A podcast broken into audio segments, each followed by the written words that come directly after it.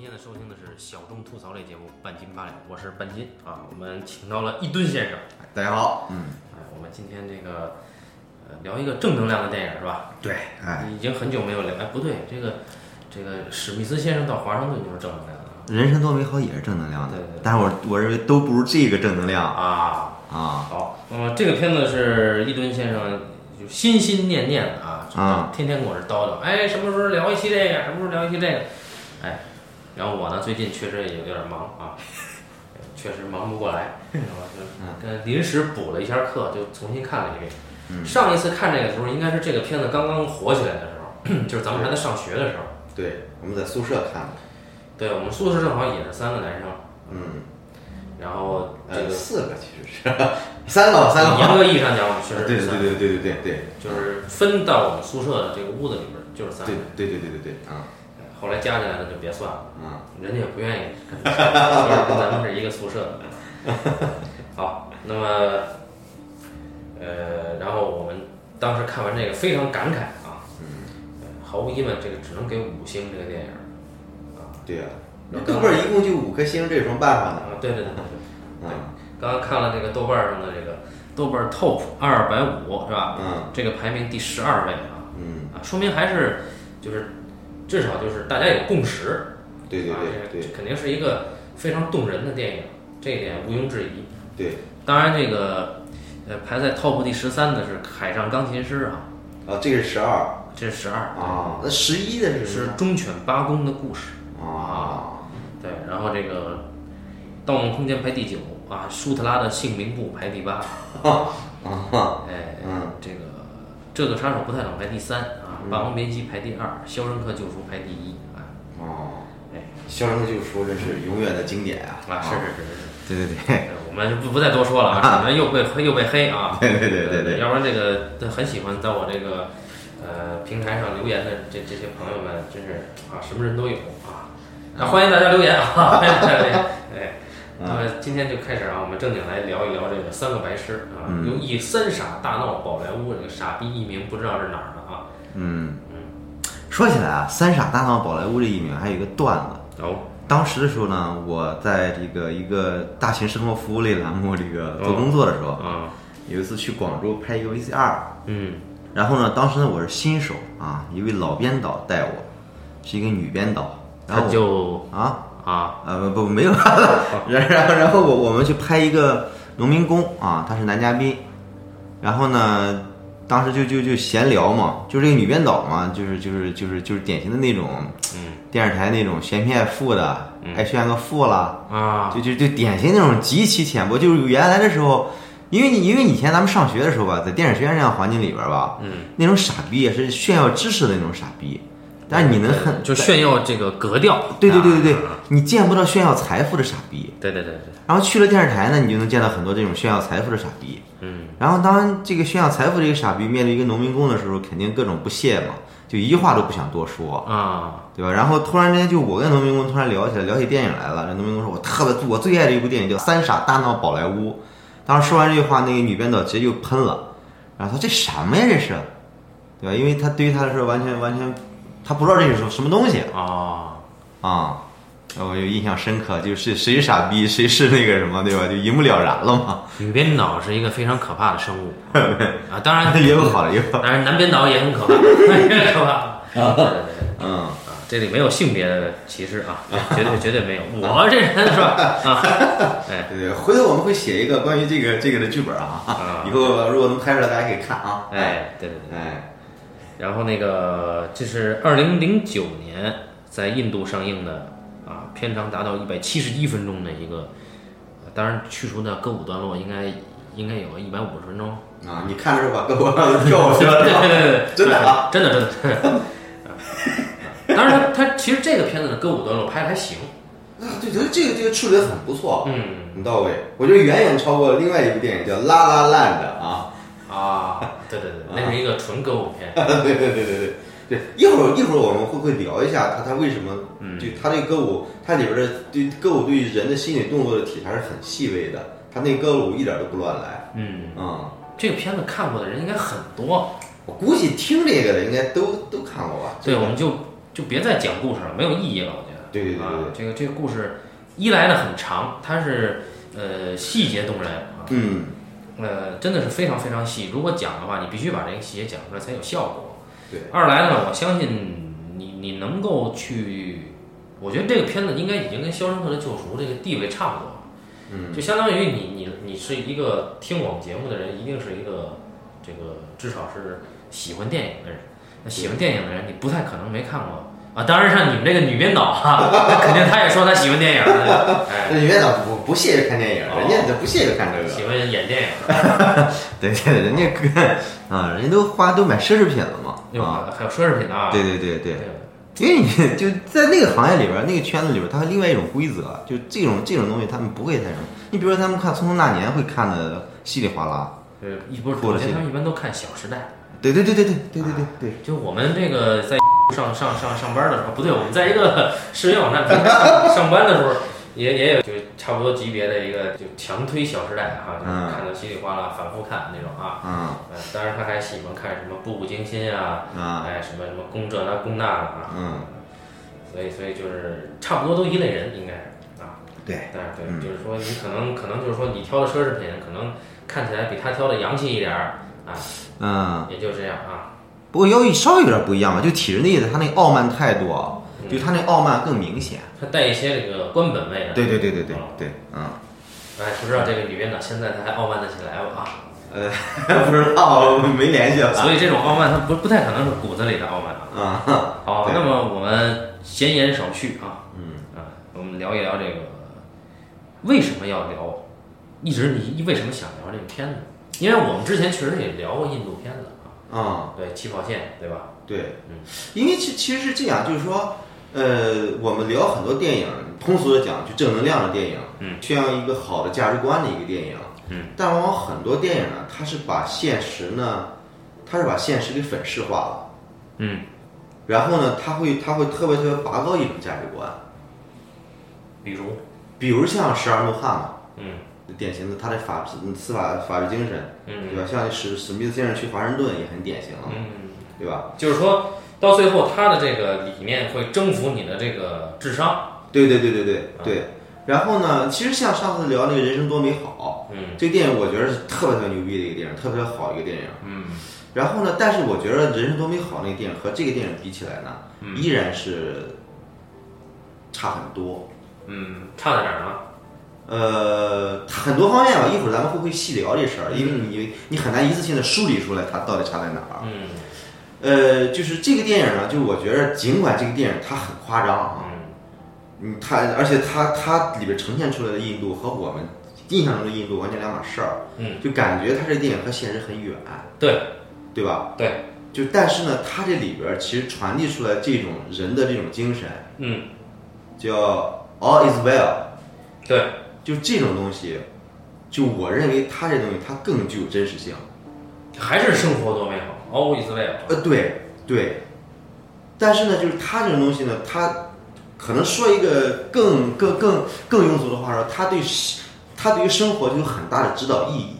嗯而这种东西，而这种东西是其他那些像《人生多美好》那样电影所不具备的嗯啊，《人生多美好》这样电影啊，它是它是出它首先它要有这么一个特别特别好的一个社区，嗯，有特别好的一些现实条件，让主人公能够成为英雄。就它建立在主人公曾经帮助的那些人也很好对对对对对，啊。对，它是整个一个什么促成的？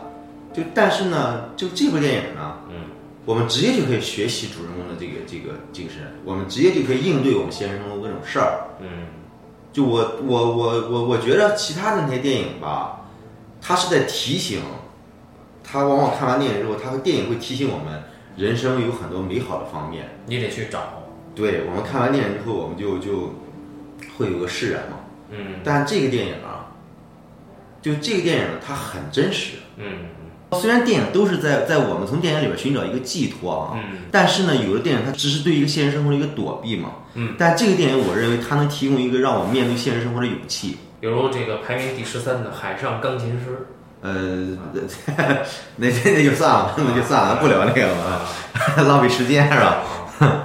啊，我我就是就是我我想过的所有的这种，啊正能量的电影啦什么的，就好莱坞的那些电影，我是觉得没有一个能达到这个电影这个档次的。就是也包括《阿甘正传》这种，呃，对，你得在在仔细的思考，在试试图搜索有没有漏洞这句话。目前想来还没什么漏洞，因为它是一个咱们是是在一个这个这个主流商业电影的一个范围之内去讨论这个电影嘛。对，因为因为电影吧，呃，有的时候你是在揭露一个人生真谛嘛，嗯，对吧？但这个这个电影它其其实其实是很残酷的，在在在面对人生真谛，而且它又这么在傻白甜的去去看上去很傻白甜，嗯，但是其实它又把所有的残酷面都给讲述出来了，嗯。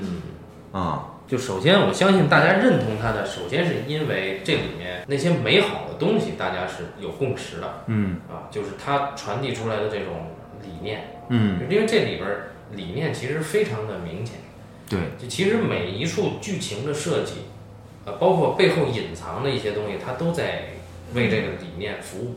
对对对，对，比如说，我们就直接就先谈这个，呃想到哪儿谈到哪儿吧。就是比如说，这个片子其实就是跟传统教育为敌的。这片子基本的理念，就是最最浅显的理念，就是在抨击传统教育。但但是它这个传统教育已经不仅仅是这个教育本身了，就是说，对，就是一种思维方式。对对对对对对就是一种，就是说，这个教育，你可以说这个教育是思维方式的一个面向的体现，对对，但你也可以说，这种思维方式是这种教育促成的，对就是不好说哪个先哪个后。对对对对对。对对对。因为因为它这里边儿教育，因为我们整个人类社会的运转法则嗯，就是竞争社会嗯，它已经不仅仅是这个教育的一个一个问题了。比如说这个这个片子隐隐藏的一个一个问题啊，就是你看到到高潮段落是接生那个段落，对对对，就是主人公给呃院长的大女儿接生，嗯。啊，这个段落就是已经把主人公拔到一个不可能再高的位置了，最后他拿到了那根笔嘛。嗯一般情况下讲，我们拿到了这个金羊毛以后，嗯最后你收获这个女女孩儿是一个非常顺理成章的事儿。嗯但是我们看到，这个时候可以提一个问题，就是为什么连这事儿都办到了的一个爷们儿，嗯他没有跟这女孩儿在一起？就男女主角为什么没有在一起？嗯，这也是这个影片为什么大费周章的不是按照正序的方式去讲？嗯为什么这个影片一上来是以就是这个十十年后、十五年后大概、嗯啊，十年后，十年后，就是这帮人已经在社会上有了一定地位，嗯有了一定成绩了之后，由他们来回忆过去的事儿，然后由他们去为什么现实就是十年后嗯还有一条成人的这个寻找男主人公这个呃这个是 Rancho 的这个线，嗯为什么？啊，为什么？包括到中间，为什么 Rancho 他有一个他的身份有一个有一个谜？嗯最后你会提到为什么就 Rancho 连连这个大女儿的命都救了，连嗯小孩的命生命都已经从他手里诞生了。嗯哦，那他还是没有和这个他相爱的这个女人在一起。嗯那显然，这个背后他他所抨击的，我们我们会看到，男主人公他还是在躲避，嗯对吧？嗯，他躲避的是什么？因为我觉得本身他有他有一个承诺在嘛，我替你上学，对。替这他是园那个富豪家园丁的儿子，对对对。他有一个任务，就是我来这儿实际上就是帮你拿学位，对。所以我不能说这件事儿。对啊，人家已经给你一个上学机会了，就这个事情，这个事情不能失信嘛。对，所以这个背后就还是一个，他本身有一个，他受限于他那个阶级。因为他对。这个事儿，你之所以成为成立的这个约定，还是因为你这个阶级本身，这就是我们刚才提的这个问题，就是阻碍他们的这个事儿，一定是这个创作者还是他想说的那个东西，促成这笔交易的，除了阶级以外，还是教育体制，就是或者说整个的体制，因为不平等嘛。那个富豪富豪家的那个死去的那个父亲，为什么让你去替他儿子去挣这个他儿子永远拿不到的这个学位证儿？嗯啊，就为什么他这么在意这个学位证儿？对吧？所以，所以这个事儿本身，那个造成这个约定存在的，嗯。这个任务存在的，还是还是直指的这个主题的，嗯啊，就是他就是在抨击刚才我们说的，你教育制度也好，还是这个约定俗成的大家这个意识形态。嗯啊，就我就觉得，呃，我有个好学校，哎，我有一个好的毕业证书，嗯。哎，能够光耀门楣，嗯，嗯，对，因为本身印度的种姓制度我们都知道是很严格的，对，所所以我我就觉着这个电影它神奇的地方在哪儿呢？哈，我们对印度的印象，好像现在第一印象就是强奸，嗯，对吧？第二印象呢，就是我迷奸是吧？你很像我迷被迷奸是吧？然后你看第二印象就就我记得以前看过那个印度那个就是阅阅兵的时候哈，老是一帮人在自行车上是吧，做着马戏团的动作，嗯啊，这第二印象。还有印象脏乱差。然后呢，就是之之前是曾有的照片，就有人去印度时候拍恒河上漂流的各种死尸了。嗯，因为印度他们认为这个死后的时候恒河可以洗净你的罪恶，所以说他他有有人死了快死的时候，他直接去恒恒河边上等死去，嗯，然后尸体直接烂在恒河里边了。嗯，然后狗下游在洗澡。啊，对啊，然后狗在这吃了，什么苍蝇嗡嗡的，你你去恒河边上很容易拍到尸体的腐尸。嗯，呃，就就是这么一个感觉。然后呢，就是印度本身它的宗教多神多神论，然后而且宗教之间它这个不同宗教之间它这个壁垒很森严，嗯，对吧？有种姓制度，感觉就是人类最愚蠢的东西都在这儿。对，对对吧？你你无法想象一个现代社会里边还会存在这些东西，对，对吧？然后呢，就看这部电影呢，我我我会意识到人类最古老的智慧也在印度。嗯，当然我们最近。也是因为另外一部影片，大家会对印度有了另外一个认识，就是这个买药这件事儿啊。对，因为印度本身它它这个国家有个制度，嗯嗯，钻了一个这个关贸协定的空子，嗯，所以它可以不保护这个药药物的专利，嗯啊，所以这知识产权是不受保护的。那么仿制药在印度是可以大行其道，那么受益的是是病人老百姓的，嗯嗯嗯，啊，那么这一点呢，就其实跟刚才。这个一吨说的那些是一脉相承的，对对对对对，啊，就是我看似我不管，嗯，啊，但是什么事情他相信一定能自行其道，哎，对，哎，就像印度有一个圣城啊，我忘了名字是什么，嗯，我我一个忘年交，一个一个老中医，他去那儿旅游，很喜欢旅游，回来给我讲印度那个圣城就是，呃，牛在大街上走，就是随便也吃垃圾什么的。他也不会给人让路，嗯，然后人、自行车、汽车、人，这个步行的、摩托车、牛、马都混合在一条路上，嗯，但是从来不乱，谁该走还能走，嗯。啊，所以他会，他就觉得印度是真脏，他们一去就拉肚子，嗯，但是觉得印度真神奇，哎，对，所以你看那个像药神那个原那个那个原型叫陆勇，嗯，我看他那个访谈里边，嗯，就是他对印度也同样提到这个事儿了。嗯，就你感觉到印度很乱，嗯，但因为印度有它的秩序，嗯，哎，我觉得这个事儿其实这个事儿很神奇。你看，你看，就完全不认识的两个人，给给传达出来一个感受是一样的，嗯，啊，大智慧，印度对。可能有大智慧，因为以前包括看过很多电影，包包括像那个罗莉和他的猴神大叔，嗯，那电影他讲了一个宗教之间的壁垒森严的嘛，哦，因为是一个猴神大叔，他是一个婆罗门教，算是印度教的一个人，嗯。然后他要送一个穆斯林女孩去巴基斯坦，哦，所以中间就就经历这个这个种族隔阂，而且本身他有宗教战争，嗯，就他他利用就他跟这个小女孩之间的感情弥补了弥弥合了这么一个宗教战争嘛，哦，就很感人那个电影。就但是呢，就我看的时候，我有一个疑问，就是说，因为本身来说宗教之间的隔阂这个事情太愚蠢了，嗯，对吧？这这个东西。就我我觉得就就是让我虽然我我自始至终都被这电影感动了，但是我退出来之后我会想一想，我是觉得本身这个东西这种这种东西这种愚蠢的东西，对吧？你你去战胜这个东西，是不是因为本身这么一个 low 的国度，它它它会它会这样的？就就就我我看完之后，我我依然会觉得矮化印度这个国家，嗯啊，但是后来一想呢，就是说本身你就是说，因为有时候后来写剧本会写一个情感的一个一个剧本，嗯，对吧？你你要要靠细节来推进这个情感，嗯。因为知道后来他意识到这个东西很难的，这个比写一个烧脑的剧本要难得多得多。嗯，啊，所以刚才像说盗梦，虽然盗梦智商奇高哈，嗯，就盗梦的写剧本那个那个难度和这个难度，它其实不可同日而语的。这个这个剧本操作难度真的比盗梦要难多了。嗯啊，就是说后来我又想，就是说他本身创作者能有那样的智慧和心胸，去写得了这个罗莉和猴人大叔那样的东西。嗯，另一方面来说。我们感觉到宗教之间的隔阂是一个很愚蠢的东西。嗯，那难道我们现实中的我们所遇到隔阂就比他们高明吗？就像我说那个女编导觉得 这个这个跟农民工的对农民工的隔阂，难道你觉得比宗教隔阂高明吗？嗯，就是说有时候我觉得这个这个，因为印度电影里边经常传达出来很多人，他们这个人感觉怎么这么傻呢？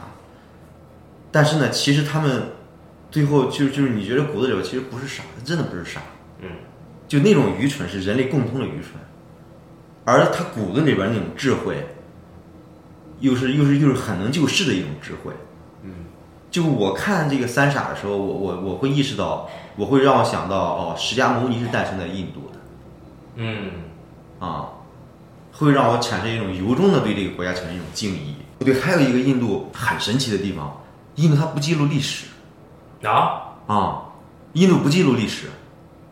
你看，所以你看，印度虽然是一个文明古国，但但是印度很多事情，它它它只记录宗教，他们文字只记录宗教，不记录历史，哦，对吧？所以你看这个这个这个电影，它有一种嘻嘻哈哈的一种这个这个这个很很轻松很那个什么的感觉。你看日本，日本，日本，日本，它肯定是记录历史的嘛，对吧？日本电影，我是觉得全亚洲最好的电影肯定就是印度电影、日本日本电影了，嗯，这个不容置疑的。然后呢，对，但是日本的历史记录也有问题，我操，但是谁只要是记历历史记录肯定是有问题的，没有不存在问题的。嗯，所以不记录历史更牛逼一点，哎，对，就以前我我觉得不记录历史这事特蠢，对。但是现在一看，历史那么循环往复都那点事儿。我首先想，我操，你没有历史博物馆呀，这怎么办呀？对不对？呃，你你看他们他们他们很多人他去那个，呃，你像这个这个释迦牟尼这事儿，本身释迦牟尼是在哪儿出生的，在哪儿什么？之前的时候只是在佛经上有，你看佛经大家都会看，你佛经这事儿靠谱吗？对吧？又会都会都怀疑嘛。就后来的时候呢，一八几年的时候，英国的科考队考据出来了。佛经里边讲的那几个释迦牟尼的他们几个据点儿，嗯，哦，这才验证了啊，他们是是是确实在这一片活动的，但是他只记录在佛经里边，他没记录在历史里边。对，所以你依然可以质疑这个事儿是不是存在啊？对对对对对对。所以就是说，你你看，你只能看泰姬陵啊，泰姬陵在啊，这个东西啊。对对对对对对，你看他现在佛教徒去印度朝圣，他就去那块地方，说是那个这个这个释迦牟尼成道那棵菩提树。有什么证据啊？没有证据啊。对。然后还说那棵菩提树，其实以前那个菩提树已经死了，这菩提树的孙子或者怎么着的在在那儿，哎，在在，就这样啊。三个白痴，你会看到，嗯，他这里边是有一种超然嘲弄的那种语气的，就是我对于现实教育现在这个教育现状，然后对于这个教育现状的代表者、代言人，嗯，以及教育现状的守护者，嗯，和教育现状的这种奴才。嗯，每一个面相都其实都很，呃，就都很有代表性。嗯，看得出来，他就是，呃，每每一个都都是冲着人家去的。嗯但是呢，我们会看到他没有流于说，我就就简简单单去做一种批判，他没有这种愤怒。嗯，对对对对对。他不像那个，你是什么谁的电影愤怒？戈达尔的电影很愤怒。嗯。就是说，你会看他，我我就是骂你去了。嗯，对对。但是有种戾气。对，但是这个这个片子它没有没有这个愤怒，尤其是我觉得，其实这个片子最动人的不是主人公如何，嗯，而是说主人公身边的这些人，就是他他们可能被迫做了教育制度的奴才，或者说是被迫生存在这个教育制度下面，但是他们每一个人也有自己的善良，嗯啊，也也有自己的困境，而且他们每一个困境大家都可以理解。你比如说这个那个戴眼镜那个就是。专门拍野生动物的那哥们儿啊，人家的困境你也能理解对吧？他对他父亲的这个过这个这个。白痴二号，哎，啊，对，那白痴三号就那瘦猴对吧？对，哎，那哥们儿那哥们儿这个困境就显而易见。对，嗯，甚至包括就是呃院长一家子里面也生活在院长就他们家唯一的儿子死了那个那个阴影里面，就大家都有这个困境。哎，我我我昨天看的时候，我有一个小细节让我觉得特别特别逗啊！啊，我我现在现想想越想越好笑。你像院长是一个那么严苛的这么一个人，然后呢，他居然他他他他女儿要生孩子了，到底是怀着男孩女孩，他要找占星师占一占，对吧？嗯，这么一个科学学院里边一个院长，我觉得这个印度人这个思维，但是这事儿牛逼，就是这片子呀，其实现在好多就大家写剧本儿，呃，或者开剧本会，嗯特别喜欢从专业上去借鉴一些东西，比如说嗯我显得我这个人职业上嗯设计很成立，嗯这个人他是一个科学家，那么他说的话要是科学家说的话。嗯但是我会发现这个学院的院长其实他 完全没有显现出来他的专业性，对吧？啊，然后甚至呃，这个这里边所有的学生高材生们也没有显现出专业性。对对对，唯一就是那 P 王，P 王那个那个沉默者，对吧？Silencer，他他他就是贝格贝格教科书，哎你看你看了那个呃那个翻译叫叫沉默者吗？呃，沉默者和消有有翻译叫消音器嘛，对对，我觉得消音器好像更好，是吧？后来字幕自己跳了啊，跳成消音器来，我觉得消音器不错。对对对，对，我像我上高中的时候，我前面那哥们儿，我们俩关系特铁，就一开始老老是闻着有人放屁，啊，这个就是他从来都不说，然后后来呢，就我贼了，他原来时候他原来坐他后边那人啊，啊。也从来都不说，哦就是就是俩人互相默契，虽然我知道你放了，但是我替你保守秘密，哦。但是我那时候高中时候比较贱，嗯我觉得其他人都以为是另外一个，但是我觉得肯定是他，为什么？因为每次放屁都是我先闻到，对，那时候我就叫他气垫船，啊，气 啊啊，啊，就是每个班里啊都有这种就是品行败坏的学生。那么呃就是大家可能会觉得啊，这个片子高明在于主主人公他的那种不同寻常的思维。对他每次包括他出场，包括每次化解危机，全都是就地取材的那种不同寻常的思维。然后也唯唯有这样的思维，最后能成为有四百多项专利的一个发明家。嗯对，但这个东西其实你单独把它抽开，其实很很平常嗯嗯嗯啊，就是一个有有智慧的、有机智的这么一个人，嗯他成为了发明家，嗯，这件事儿其实很稀松平常。对对对对对啊对，甚至包括他去就帮着其他人去解放自己天性，嗯。也没什么。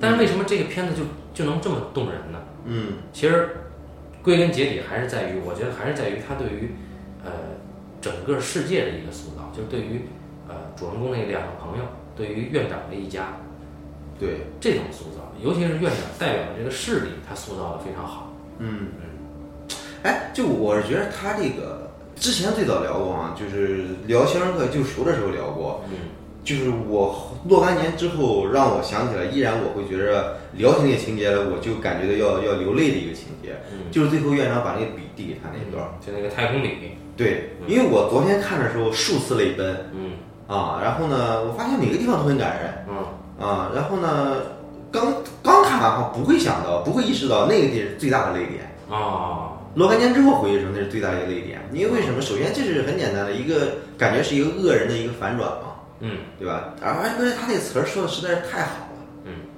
对吧？说你你对吧？这个你不可能总是对，对你不可能总是对的。嗯就是这个事情，一方面我们看到了主人公的局限性，就另一方面我们看到了这个院长本身的一个人格。嗯他不是从道德上在评判谁是好人谁是坏人，嗯对吧？每个人都有自己自己的价值观。这院长不是坏人，对吧？院长，你像那个谁，那个消音器，他也不是坏人。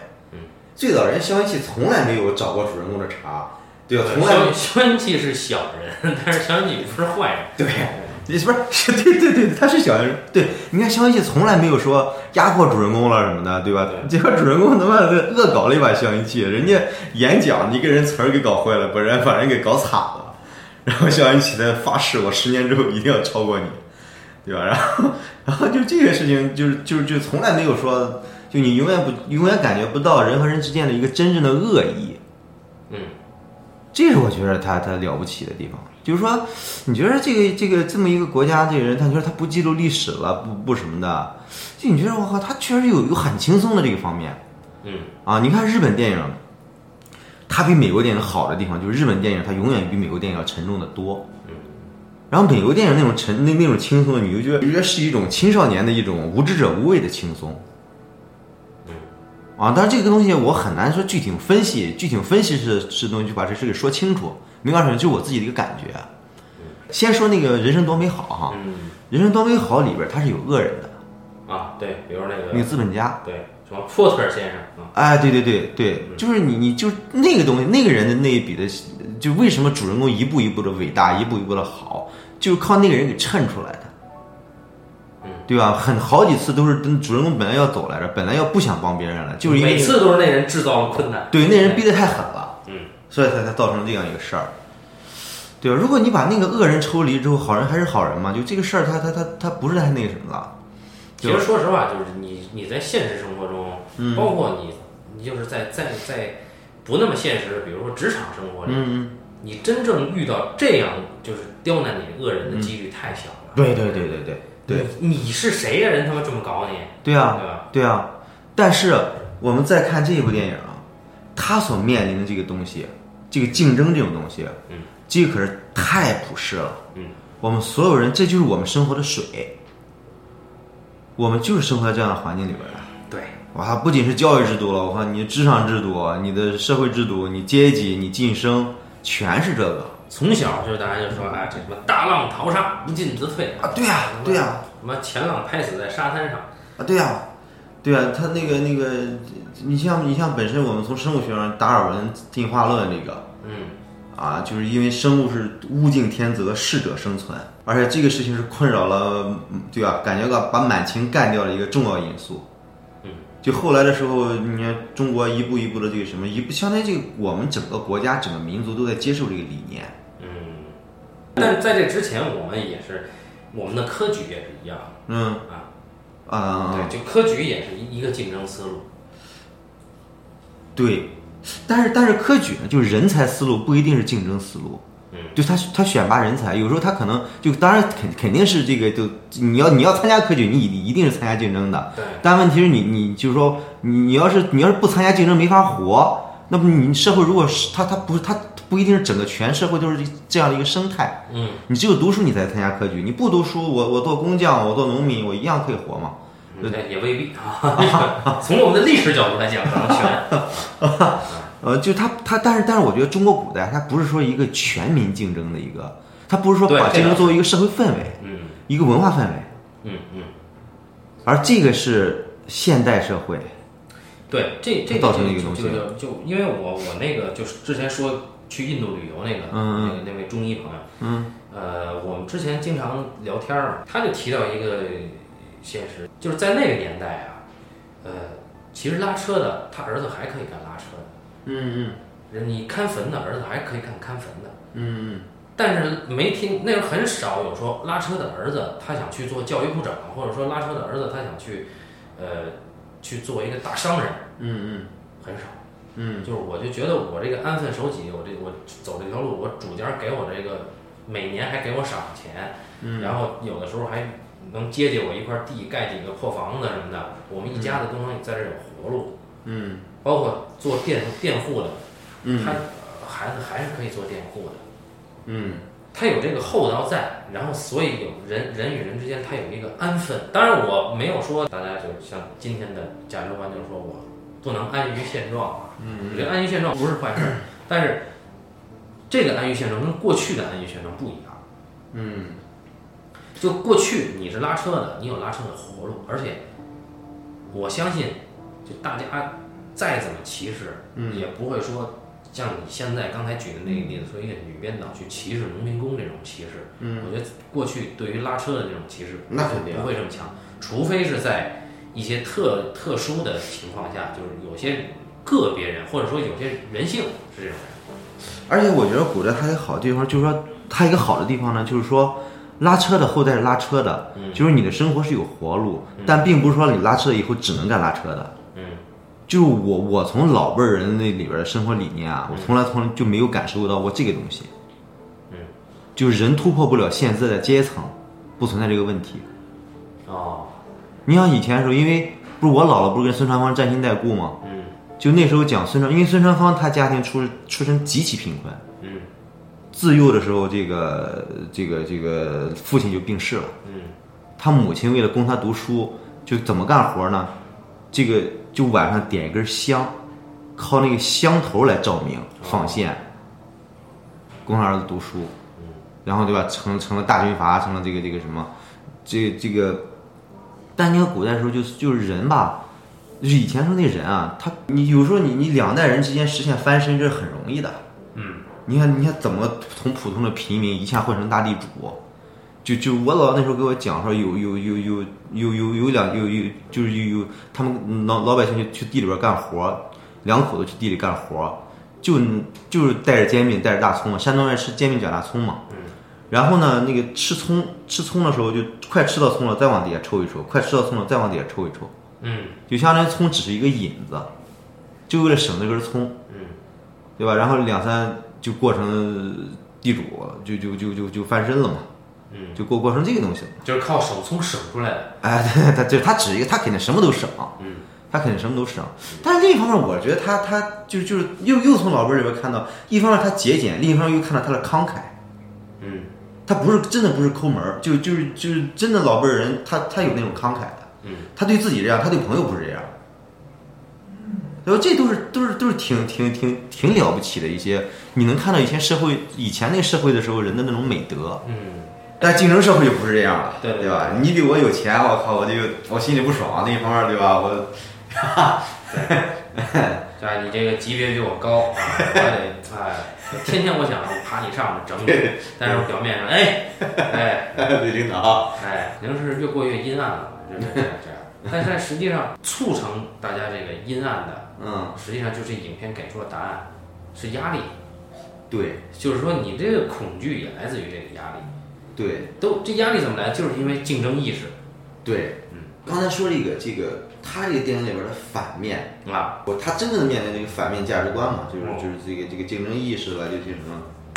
嗯，那现在真的太简单了，对，它太普太普遍了，房价天天涨，对吧？我靠，我我工资不涨，我怎么买房？我买上房了之后，我这房贷该怎么还？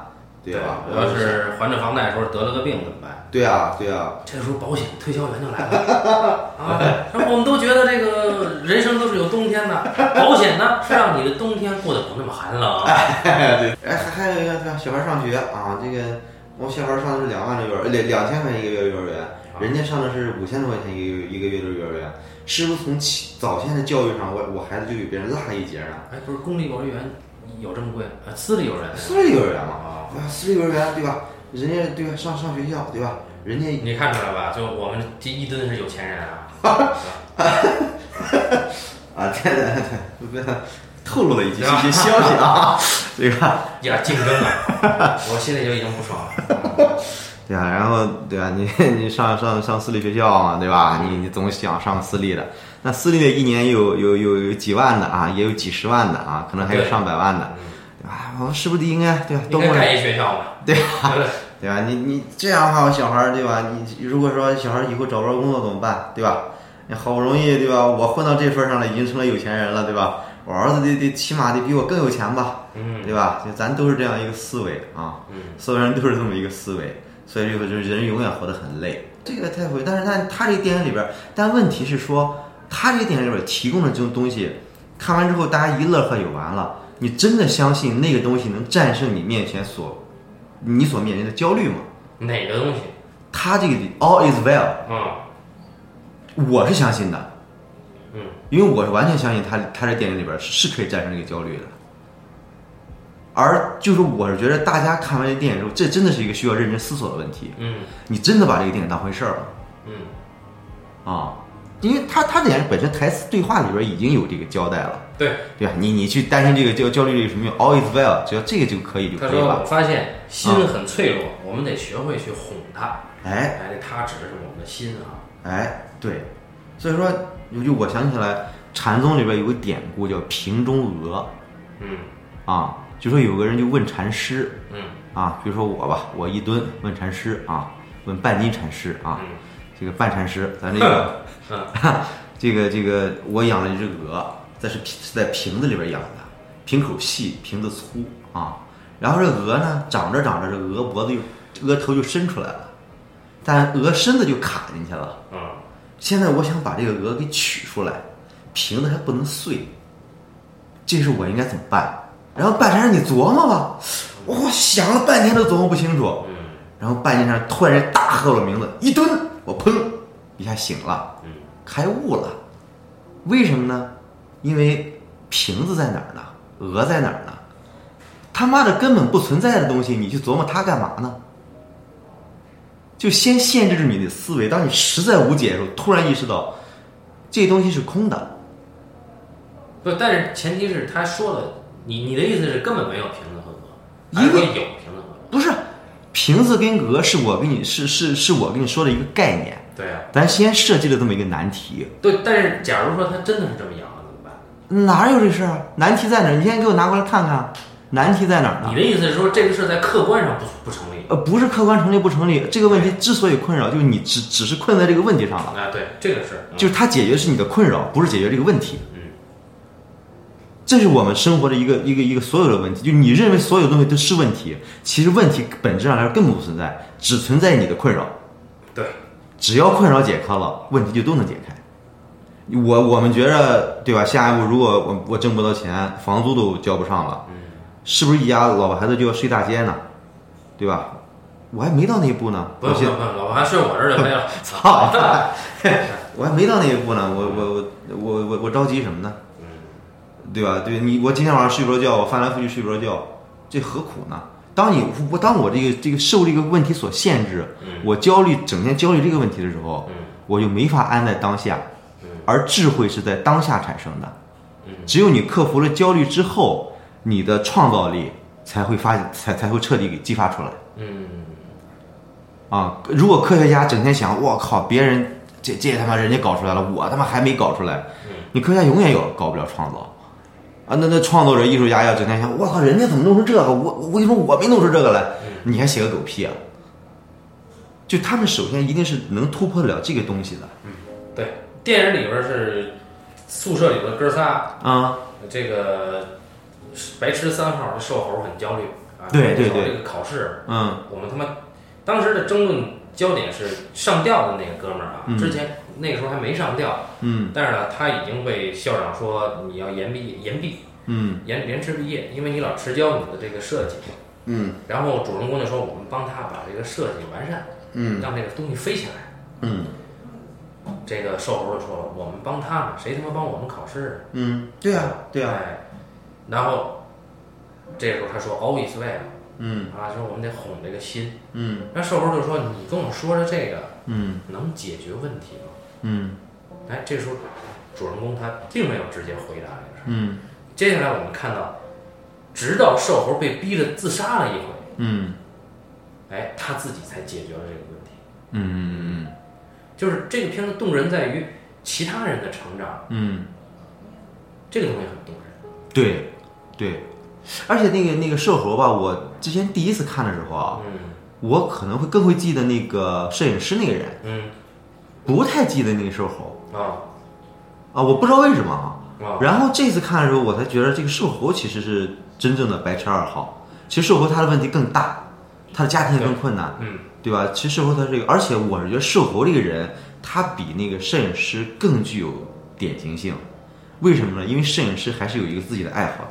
嗯但是这个瘦猴他不存在说他很喜欢这个，他又不像主人公那么有天分。对，他我他要他要干这个，他又干了干不干不了太好，嗯所以他有很多很多的恐惧，对，他又没法找，他又不法不不能像摄影师那样的找一个出路。嗯，我是觉得那个瘦猴是更像我们大多数人，对，而一个人真正的成功，就是你能克服得了自己的焦虑和恐惧。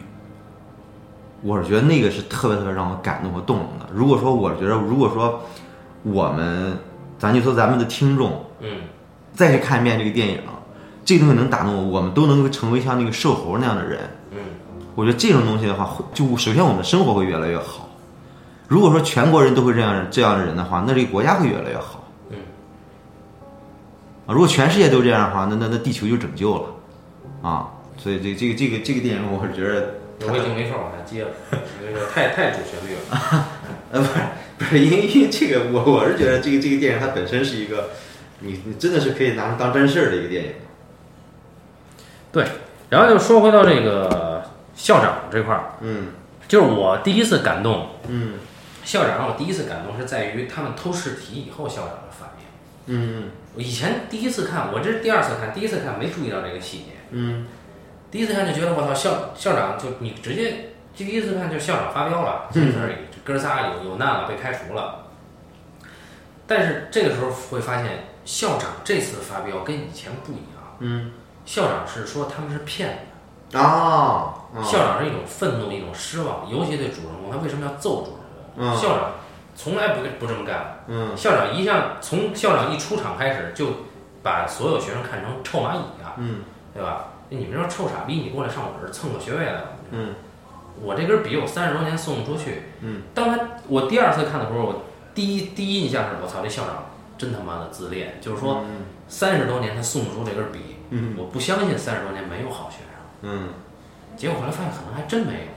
嗯就是校长，我们最后让我感动的是校长他把笔送出去的时候，一方面可能校长的心结打开了，但另一方面说，哎，校长他其实是真的会认同一个人的。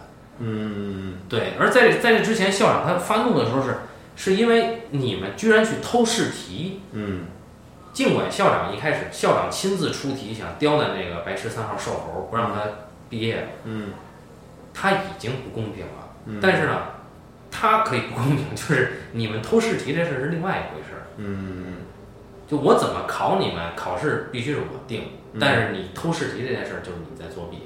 当然那个时候我发现瘦猴是拒绝作弊，这一点很牛逼。嗯。嗯就是哥俩我操费这么大劲儿给这嗯偷出来了，但是瘦猴说我不用。嗯。啊，这这一点非常牛逼。但是接下来更动人的是，我操，我想校长失控是因为校长很失望、很愤怒，嗯。对，觉得你们是骗子，嗯。所以你们他妈的全退学。嗯。对，当时我的反应好像校长还是有他校长的底线，就是说一个恶人，如果说我们一开始把校长看成恶人的话，他有底线，已经很不容易了。当然后来我们发现校长不是恶人，哎，说起来这个事啊嗯，就我在想，就这个电影它其实骨子里边有一种极强的平等心，嗯。没有人没有高下。嗯。主人公，你看最后最后校长其实教师给主人公上了一课，嗯其实这里边你没有，你虽然主人公处处压校长一头，嗯，但你最后这个优越感给掰掰回来了，就你能感觉到创造者骨子里边这种平等心。对，而印度是一个等级制度如此森严的一个国家，嗯。我觉得这是很神奇的。就是说，如果你去看韩国电影的话，嗯，韩国电影里边人就是低阶级的人对高阶层人、下属对领导有一种极强的自卑感，对，上司对下属有一种对吧？如何如何的这个这个这个？所以所以就是大家看韩国电影觉得爽，是因为你你那个时候复仇的那个，啊，对对对就是突然小人得势啊，对对对然后或者说是我这个下边人翻身农奴把恶上啊，对对对呃那种快感，对，你看韩国它是一个现代文明制的国家，嗯，但是你看韩国电影里边完全看不到平等心，包括像你像李沧东的电影《燃烧》，我觉得拍的特别好，嗯但是但是《燃烧》这个电影里边，就是它也是，你当然就没有平等心了嘛，对吧？你看那那个那个那个，你你看过这个电影吗？你觉得燃烧是拍的好是吗？我觉得《燃烧》拍的真好。那我觉得燃烧故事不好，呃，我觉得他这这么简单一个事儿，能一直抓着你去去去做，就是就是这个导演这个技术上来说，确实太到位了。我觉得我技术上肯定是，对对，但这个让我很不喜欢。哦，我也是很不喜欢，这这个肯定是。我觉得《燃烧》里边就那个那个那个那个有钱人，嗯就是当这个主人公第一次看到这个女孩儿和那个有钱人回来的时候，嗯，不是那天晚上喝完酒之后，主人公本来可以送女孩回家，对，但是他选择把那个女孩相当于拱手送给送给那个有钱人了。嗯，就是你能感觉这个这个人在他面他面对那个有钱人的时候，这种强烈的自卑感，对，呃，对吧？那一笔是是是这片子估计是最好的一笔吧。对呀、对呀、我我也觉得这个片子特别好，就我我极其钦佩李沧东的才华和这个创造能力，但是我觉得他把就是他反映出来这个韩国人这种这种骨子里边这种卑微感，嗯，让我觉得极其可怕。但是呢，呃，我是倒着看的，因为我要跟八两去聊李沧东电影，嗯我倒着看的。我看完这个以后，我我我挺难过的，因为我觉得操，李沧东在我心里是韩国最好的导演。嗯嗯嗯然后我看了《诗》，嗯嗯，《诗》你看过吗？没看过。诗其实打破了这个这个东西，嗯，但是但是他一定要凭借一个哎，对，解放的，就跳脱出这个东西身份，他是一个是一个很平凡的一个普通人，但是他要写诗这件事儿，嗯。他通过这件事儿把这个人抽离出他他最卑贱，他是一个非常卑贱的阶层的一个人，嗯。他的孙子也极其操蛋，就是嗯。这种你他妈的看见这个小孩儿你就想踩死的那种孩子，嗯。还几个几根儿几个还给人家就算了，我就不剧透了。嗯反正这诗，我觉得是打破了韩国的那种，就是那种你刚才说的这种骨子里的卑微感的。但是，嗯他一定是先强调哎这个。哎，对对，我也想说这个事儿。虽然这个电影我没看过嗯，但是一定会先强强调这个东西嗯，因为我觉得对吧？对，对他们真的是很把这事当事儿的一个。对对对，所以最后他最后片子结在那儿，那那那个设计就是，嗯他一定告诉你我已经超脱了，嗯就是我告诉你我超脱了，嗯嗯嗯。由诗人真正的诗人去念他的这首诗，嗯嗯。哎，就是你会很感动，嗯。但是你就觉得韩国人真他妈不容易。对呀、对呀、所以你看这个印度电影里边儿，我看过好多印度电影，印度印不不光是这个这个电影啊，嗯。你就我我真是感觉不到这个这种这种，你包括像那个上次那个说那个那个起跑线起跑线，对吧？他那个中产阶级去了那个那个富人阶级，他会有阶级落差，嗯，对，但是穷人富人之间没有这个这个东西，只是你比我有钱，我靠，你得上好学校，他有这么一种，但没有这种骨子里边的卑微感。那个富人，那个穷人面对富人，他没有这个东西，嗯，他没有，他他他不会觉得很自卑，我靠你，我在你面前抬不起头来什么的，他不存在这个。嗯，对，这个是牛逼在于他可能是在在这个电影里，在城市里边他能做到这一点。我我我我的意思就是说，如果是我们这儿啊，啊、我们城市里可能很难做到这一点，我觉得我但是我们在不是城市的地方，完全是能做到的。就比如说啊，嗯就是城里人去去去农村，嗯去乡野，嗯，嗯，绝壁没有这个卑微感那肯定，啊。但是在城里边就不一样，就是城里边就是说农农农村的人嗯来城里打工谋生，嗯他遇到这个这个高等级的人，嗯，他很难不先表露出这个东西来。但这东西不是像韩国的那么哎，对，那么大的压力啊，就是他还是有他一种怎么怎么讲这个词不太好形容，就是说他还是有他自己的那一套。哎，对对，他会有一种小自卑，但是呢，他会他，我觉得他就是中国人有这种东西，能把这事给圆回来。对他知道他自己有些东西他永远赶不上你，对，但是呢，有些地方呢，他还能通过他的智慧或者经验去压你一头，对，就是甚至是教训你一下，对，甚至是在你面前一定他要展示一下他的优越感，就他有的时候他他会有一点优越感要展示你。我我觉着可能是因为，毕竟中国的阶级制度已经打破了好几，已经打破了上千年了。嗯农民是可以做皇帝的。嗯呃，我我是觉得中国人骨子里边啊，这个东西比较淡。嗯，而但但但是让我觉得更神奇的是，他印度人骨子里边居然会这么淡。对，因为印印度种姓制度这个本身大家都尊重，对啊大家都必须尊重。然后呢，这个事儿又非常的森严，对啊就说你是这姓儿的人，你好像是不能去哪儿的是吧？呃，好像是，啊好像是。我那天我我刚才我我手机上查了一下呢。啊，就就就很多，你你比如说你去买个东西，你要它它不除了我们以前课本上学的四个四个种姓之外，啊还有更低贱的种姓，不可接触的人嘛。就是没名儿没姓儿那也不是没名也肯定他们也有名有姓，啊只不过是我靠，你要去买菜，可能人家直接把最烂的丢给你，可能直接能丢你脸上那样的，哦，呃都这样。另一方面，我我觉得也有可能是印度这边能但凡能拍得了电影的啊，估计他们的阶级地位都不低。对，哎本身掌握了话语权的，哎，他本身掌握话语权，他不，他本身他不存在这个东西，所以说他可以把他可以用自己的心态去衡量那些低阶层的人嗯，啊。但是不管怎么样，你像韩国能拍电影的人，肯定阶级地位也不低啊。嗯，那么为什么他们作品里边依然能存在这么阴损的东西呢？对吧？你你你你你你，尽管是你一个高阶层人在俯视这帮低阶层的人，你有这个心胸，也也挺不错了。就是说这个事儿啊，你你这这个说清楚哈，就是，嗯，现实生活中不管是韩国也好，印度也好，还是我们国家也好，有的是这种阴损的事儿。那、对对对对对，我操，教授性侵他妈的学生，嗯对，这种建立在权力上的这种嗯。侵犯，就已经很操蛋了。嗯。那你说我们他妈的，或者说主人侵犯他妈的这个清洁工，嗯。这种事儿他妈挺操蛋的。嗯。那你说我们的意思不是说你不拍他，嗯嗯，是拍他这个态度是什么？对对，当然，就是说，其实你你从电影行业本身来讲，从业者也是剧组里就有三六九等，对啊，但是你这个剧组三六九等，我们就看，反正在中国剧组，我觉得，呃，就底层场务人家过得也挺爽对。但就这个这个剧组其实这种三六九等会特别有意思，啊。就大家心里都明白，对吧？在在在在片场的时候，导演是这个特别威严、不可侵犯的。但是呢，其实导演明白，场务也明白，他妈在组里面你是导演，一三组谁跟谁啊？对啊，下一步人家场我接着就有活儿，你可能导演他妈一年没戏拍，哎，但是呢，有一类人呢，嗯，他就一定要当导演，你知道吧？这种人是谁啊？啊，就是这，我操，我不管干什么，我他妈一定要干导演，哪怕是自己演员干的也挺好的，我还要干导演。哎，这是不知道为什么啊。这他不按几位，按按按于几位嘛，他这个，但是你看他他就往哎，你看我我我确实见过，我接触过这样的人，啊，呃，非常典型的，就不我不就不说是他是通过什么去做导演的了哈，就就不不说什么，啊，就是你能感觉这样人永远处在极其强烈的焦虑感里边，嗯，而他做上导演了之后呢，他会特别特别强烈的威严，嗯，我靠，骂人骂的，这他特别特别喜欢骂人，然后呢，特别特别这个这个这个这个，我天，恨不得从早工作晚上，跟他跟他干的那些那些工作人员都累得要死要死的，完全就受不了，但是我耗死累死自己，累死别人。但是我们看，就至少我我去探班和和那个听说的嗯，和我自己见到的这些这些导演，他在片场是从来不发火。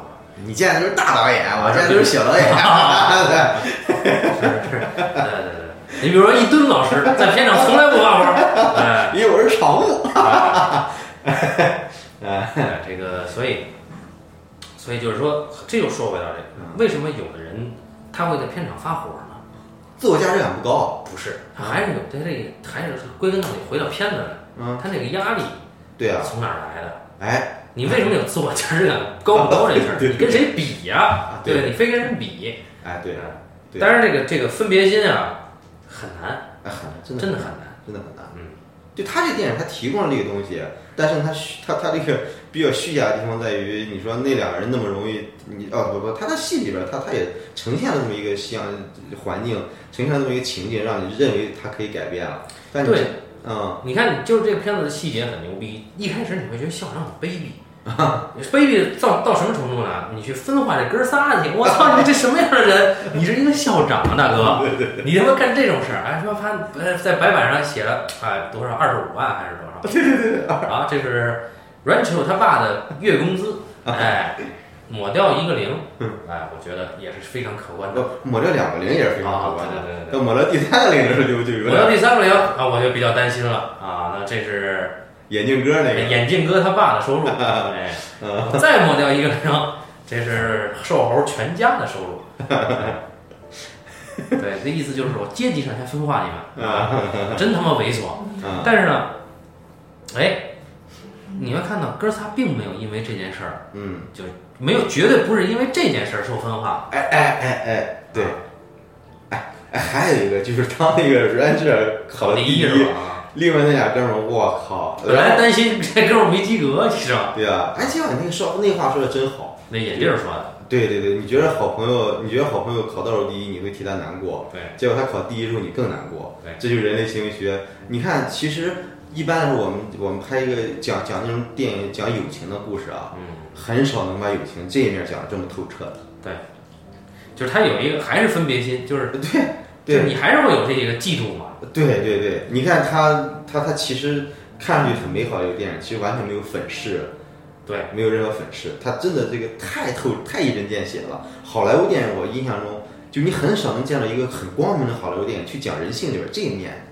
嗯，他他讲这一面还能把它给圆回来，这个是太太了不起了。对，啊、就是当然这里边儿很感人的是，他真的是在嘲笑富人。啊，我觉得，我觉得不管哪个国家，电影里嘲笑富人这件事儿特别让人感人，这特别让人有有有快感。就是说，你比如说这里边那个院长二千金，对吧？那个那个那叫什么什么皮亚嗯皮皮亚吧，就是他那个未婚夫对吧？老是，未婚夫就是一价签儿男嘛，对吧？就说嗯我操，我这表多少钱买的，皮鞋多少钱买的啊？你刚毁了我一个多少多少多少多少钱的皮鞋。但是我觉得他比嘲弄富人更高级的地方是，他没有拔高穷人。啊，对，你看那个那个瘦猴那家里边儿，对吧？家庭这么困难，那瘦，我觉得瘦猴他妈说话特别有水平，是吧？哎，真的。你说在这个国家呀，啊，送披萨呢三十分钟准到，嗯但是这急救车呀，几个小时他都来不了。哎，就是你看他那个，他那个，你看，你看让咱们其他国家或者你在咱中国拍，一家人揭不开锅了啊，啊，穷的不行了，那一定还是个苦啊，对吧？你一定什么？结果那电影上，我一去家一去他家，感觉去了这个黑黑白电影，他妈给逗的，让他擀面杖给他爸挠痒痒，结果护熊毛弄面里边了，做成饼了，对吧？这个我觉得我是觉得他他他他他他不放大苦难。对，这这个跟那个起跑线比，就是比比赢在这儿。起跑线那个穷人那哥们儿真他妈高尚，操！对对对对对对对我，操！我自己去他妈的 碰瓷儿去，他妈钱全给你们家孩子。对对对，我操！对他他他这个确实高高很多很多。真难以置信，这这个善意，我操，不敢接受，你知道吗？对啊嗯，哎，你你看像那个周星驰啊，嗯，我觉得周星驰真的是很了不起。现在再看周星驰跟卓别林，啊，他们两个人，周星驰真的是完全是一脉相承自卓别林的。嗯，嗯，卓别林他那个早年各种流浪汉的电影，对吧？全是苦中作乐，嗯，都穷到那份儿上了。你看，都穷到那份儿上之后呢，对吧？他其实他在他在表现一个穷人的喜感，嗯，他一完全做的体面，但是他不是嘲弄穷人，嗯，他做这个嘲弄，他在表现这个穷人这个尴尬，嗯，而在本身这个你你从这个喜感里面，你能同情这个人，嗯，他骨子里边他又是一个悲悯，嗯，我我是觉得这个电影史上能做到卓别林那样的，就周星驰也能做到，但是周星驰做的也也也也，周星驰做的我我觉得可能也也不分也不好分高下吧。那肯定卓别林人家是大师了嘛，对吧？嗯，但我觉得周星驰确实高下还是好分的啊啊，高下还是好分的。反正周星驰确实确实在他这个语境里边，周星驰也做到了。嗯，你看像《长江七号》里边，那个那个，虽然《长江七号》是周星驰电影里边比较差的一部，嗯，对吧？然后连父子父子俩人在在屋里边没事踩蟑螂玩儿，嗯啊，就这个东西，这种苦中作乐，这这个什么，这小青年当时看着电影看哭了的一个地方嗯，啊，我这就是就是他就怕这个蟑螂死是吧？这太残忍了。对呀、我 所以所以你你说你说，哎，所以说这是一个，你说白了，这又是一个穷人视角，嗯就好像你经历过苦难之后，你才能释然这个苦难。就像就像刚才咱咱们聊天之前说的那个二十二拍慰安妇那个，啊，对吧？大家可能觉得慰安妇在回想那一段经历的时候，会不会会苦大仇深，会怎么样的？结果没想到拍那帮老太太的时候，一个个的老太太就好像给你当一个正常当段子一样给你讲这事儿，当正常一个事儿给你讲这事儿，你才觉得更加感人，更加更加这个这个什么，嗯对吧？其实人化解苦难能力是很强的，啊，所以说你看说到说回来这个电影，它本身呢，你说它它是穷人视角，你说作为作者来说，他是穷人视角还是富人视角？你要说他的他他站在富人视角，他他有这个平等心，对吧？他他不会他不存在说这个卑贱和高贵的这么一个分别。嗯然后呢，但是对于穷人呢，啊，他对穷人这个平等，我觉得真的是更了不起，他不会高贵化穷人，嗯，高贵化穷人是一个，政治正确的一个对对对对，我们这一代手段。我们这一代从小这一点啊，其实跟美国很像，哎，对对，就是我们其实截然相反的意识形态，嗯。但是我们从小就被教育嗯，啊，这个就穷要穷的有骨气，哎，对，虽然他是富人，但是我们可以接济他，哎，我要帮助他，哎但是哎，你看美国也是这样，啊，对啊、对对，这个富人家的孩子准是为富不仁的，嗯穷人家的孩子我靠可以拯救世界，啊，对呀、我靠，你看那个奇迹男孩儿，我靠，这太他妈恶心了啊！对，一定是，嗯，穷人一定是道德感上比比比富人要高贵的多的。对，但这一点上就是说，你看日本的东西啊，嗯，呃，反正我看的日本的东西很少有这么干的。对对对对，就是就是他从不放大或者夸张另外就是这个阴暗面儿，但他绝对不回避任何一个阶级他所有的这个阶级阴暗面儿。嗯尤其是你看我们这个这个院长吧，嗯。你看院长一开始他就他都已经为什么还觉得他是反派？嗯。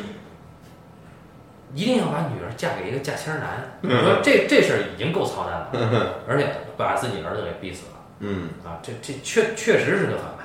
嗯。啊，但是最后院长，你很难说他是因为女儿一句话嗯。啊，还是怎么样，他还是说因为新生命的嗯诞生，他被震撼了，嗯。哎，然后他这个时候，他选择这个时候跟主人公说，那个那个那那笔那那两场戏衔接的真的太他妈牛逼了，就是主人公刚刚接了生，嗯。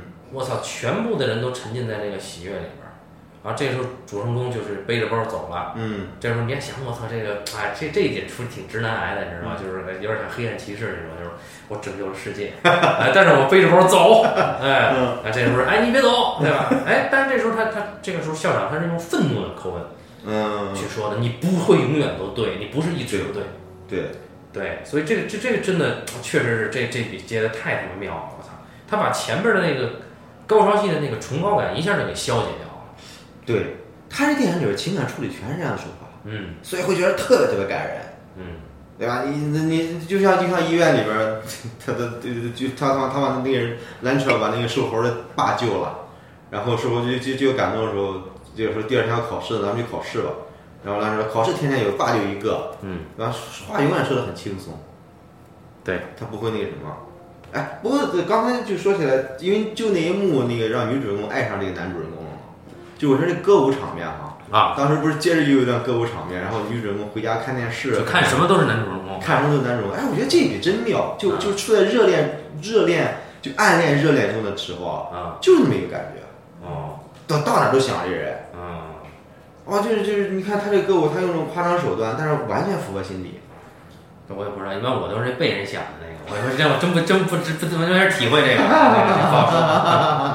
哎，呃，你看，你看，就这个比那个拉拉烂的是吧？拉拉烂的那个那个一开始那个歌舞，就拉拉烂的就那个结尾还行，就前面那个歌舞，就是你你感觉不到人和人之间的情感到那份儿上了，他的结尾没歌舞啊？就就没歌舞，就我就就啊结尾处理还行嘛，就是那个就是啊抄抄袭了那些年嘛，不是，是吧？啊就是啊对，就是跟跟我这个爷们儿吃饭去，啊啊，对对对对对对，然后然后你给我唱一个吧，就就最后那个算算煽情还还还煽的有点底儿啊。啊但是拉烂的之前那些东西，就是你感觉它只是很美好的一个歌舞，嗯就是你感觉不到主人公的内心。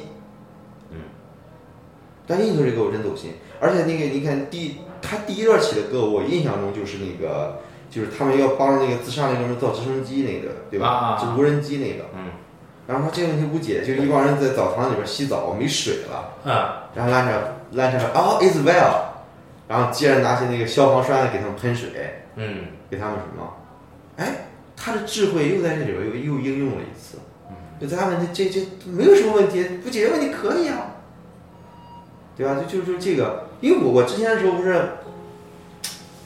之前的时候那个那个不是参加一次徒步活动，嗯就徒带徒步的那那那和尚，嗯就是每天就就第二天他不做规划，我都不知道我第二天能不能活着醒过来呢，我干嘛要做规划呢？嗯就遇见什么事处理什么事儿，从来不就，从来不那个什么，从来不会说，我靠，我这个事儿明天要下雨了，我非得备个伞。明天下雨的话，咱们不出去，大大不了不出去，大不了在路上找个找个避雨的地儿。嗯实在不行淋雨也挺好的，嗯淋雨就淋雨呗。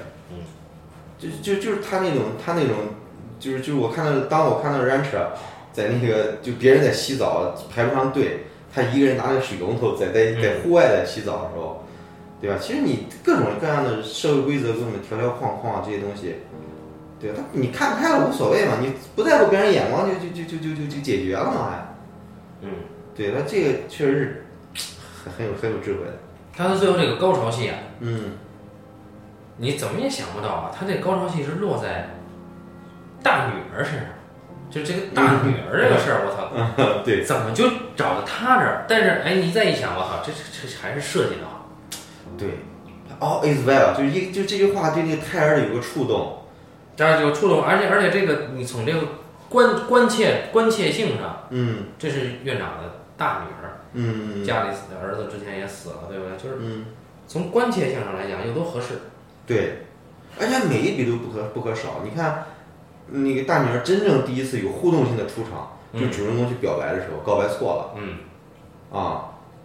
那场交代的为什么回娘家，可能要回娘家待产吧。嗯他设计真好，你看他他将近三个小时的一个电影，没有一点儿废戏，衔接如此之紧。你现在我靠，我就就是我昨天看的时候，每一个地方都让我觉得我靠，我什么时候能写出这样东西来？我觉得这个东西太难了，我靠，这咋怎么做到的呀？我靠！就之前是看很多很多东西吧，我会觉着看，其实包括包括像《天才枪手》这样的这样这样这样的电影啊，啊嗯，当然在节目里边让观众听好像好像挺挺挺挺吹牛逼了，但我我自己感觉到，你下功夫之后能做到，嗯，不难。嗯但昨天看这个，我觉得叹为观止。我觉得，好，这个太难了。难不写不就完了吗？啊，对。对你看我 这从来不写啊，对对对对我唯一的困惑就是我没时间玩游戏，哎，对对对对，老他妈催着我更新啊。对对对，对，这是最好的解决办法。哎，你把你让我从瓶子里边出来了，哎，哎，写了，对不对？对对对对对对，嗯。好，所以这个今天基本上其实不是在聊这个电影本身，因为嗯，这个东西你说拍法上有什么，其实这东西拍的真的很糙啊。拍的挺省钱的，哎，也也挺对糙。对对，你看一开始，你看他音乐加的，对吧啊？他你看一开始的时候在飞机上接电话，一打电电话来，当然就起了音乐，就是典型那种印度这种很直白的、很很简单的方式。对，但是他这电影这个这个拍的时候，这个节奏感掌握的真好。嗯，确实是这个这个，他一他他自成体系啊。但是我估计他不可能成为导演系一个视听语言的范本啊。哎，哎，这也没有什么风格。啊对对对对，我我觉得这么黑也没劲啊。就总总之呢，这个片子的高妙之处，嗯基本上就是这些了，就是呃，也不用花什么时间精力去分析，嗯这没什么可分析的。人家这个心就是这种心，嗯你嗯没这个心，你肯定创作不出来这种东西。嗯但是呢，你你能欣赏到他嗯的东西，这个东西好在哪儿，也也不错。对对对就，是至少你被这个这种影片打动，真正真正打动啊，真正的打动，呃，我觉得还是是一件幸事。对对对对对，那么反正也是我们聊了一个正能量的片子啊，嗯然后也是非常过时的去聊这个，好像没有听众留言说希望聊这个片子，倒是老有听众留言说希望聊一聊这个啊那个的，但是基本上我全被我这个拒绝了啊。嗯除非除非我们是有有可能会聊到的。嗯。对。那么回头我们还是期待跟一伦先生继续去聊这个好莱坞这个黄金时代的这个 好好啊啊那么感谢大家收听这一期的冠军大调查咱们下期再见。好再见。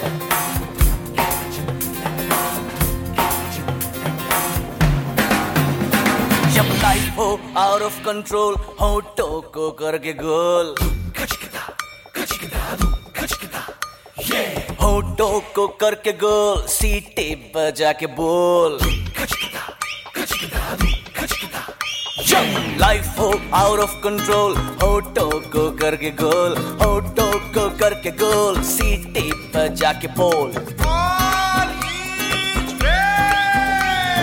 मुर्गी क्या जाने, अंडे का क्या होगा? अरे लाइफ मिलेगी या तवे पे फ्राई होगा?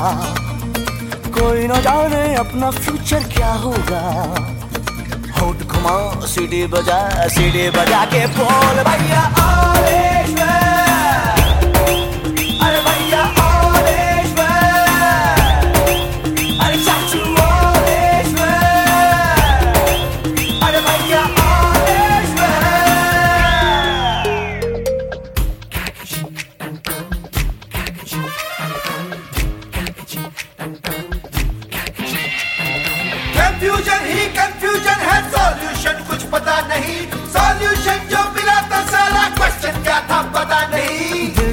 तेरा बात बात पे घबराए।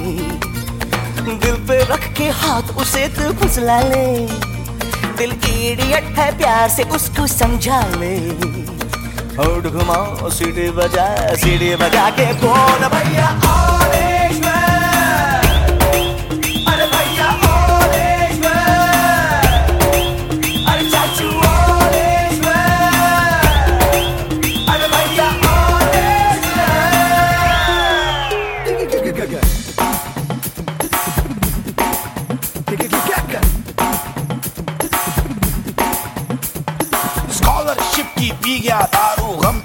भी मिटा नहीं। अगर बत्तियाँ राख हो गई गौड़ तो फिर भी दिखा नहीं। बकरा क्या जाने, उसकी जान का क्या होगा? सीख घुसेगी या साला की माँ होगा? कोई न जाने अपना फ्यूचर क्या होगा? तो होंठ घुमा, सीढ़ी बजा सीढ़ी बजा के बोल, भैया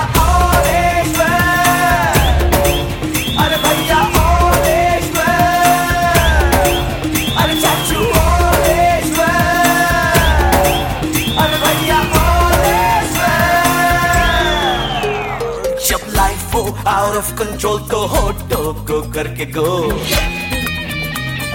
होटो को करके गोल सीटी बजा के बोल मुर्गी क्या जाने अंडे का क्या होगा? क्या होगा? और लाइफ मिलेगी या तवे पे फ्राई होगा? कोई न जाने अपना फ्यूचर क्या होगा? क्या होगा? होठ घुमाओ सीढ़ी बजा सीढ़ी बजा के बोल।